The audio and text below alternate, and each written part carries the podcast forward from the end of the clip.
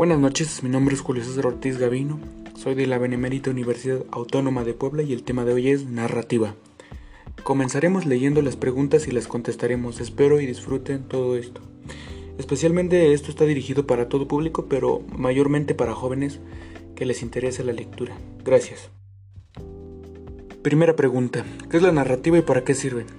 La narrativa es una excelente pregunta esta se usa para la descripción oral escrita de muchos acontecimientos, muchos de estos reales o ficticios, ya que estos con el fin de persuadir y poner más interesante el texto. Esto generará más entretenimiento al lector, que puede ser oyente o visual, uno de estos dos. Y gracias por la pregunta y seguimos. La siguiente pregunta que nos hacen, ¿cuáles son los géneros de la narrativa? Gracias por la pregunta y la verdad son con distinto tipo de uso y estos son Opopeya tiene un carácter mítico, ya que narra hazañas de seres heroicos, dioses y seres mitológicos. Cantar de gesta es la forma épica que se dedica a las hazañas de los caballeros de Edad Media.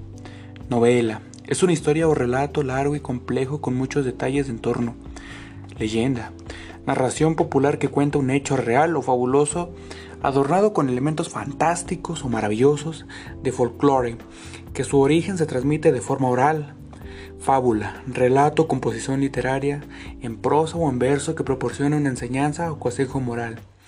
Todas estas mencionadas tienen muchos y distintos propósitos. Y si tiene duda de alguno de los mencionados subgéneros, pues los invito a leer alguno de estos y así crear un gusto por la lectura.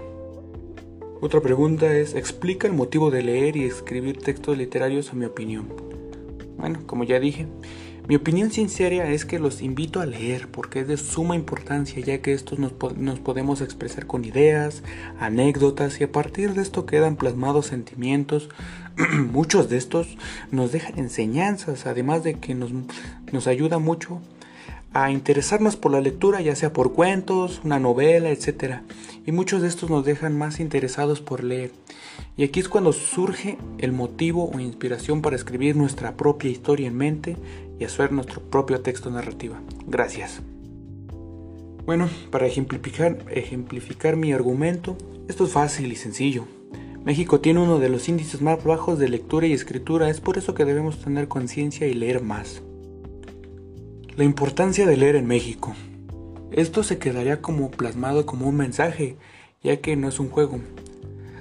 Se debe dar a la lectura, es de suma importancia y en México más. Mucha gente no lo ve de esta manera. México ocupa un lugar demasiado bajo en el porcentaje de gente que lee.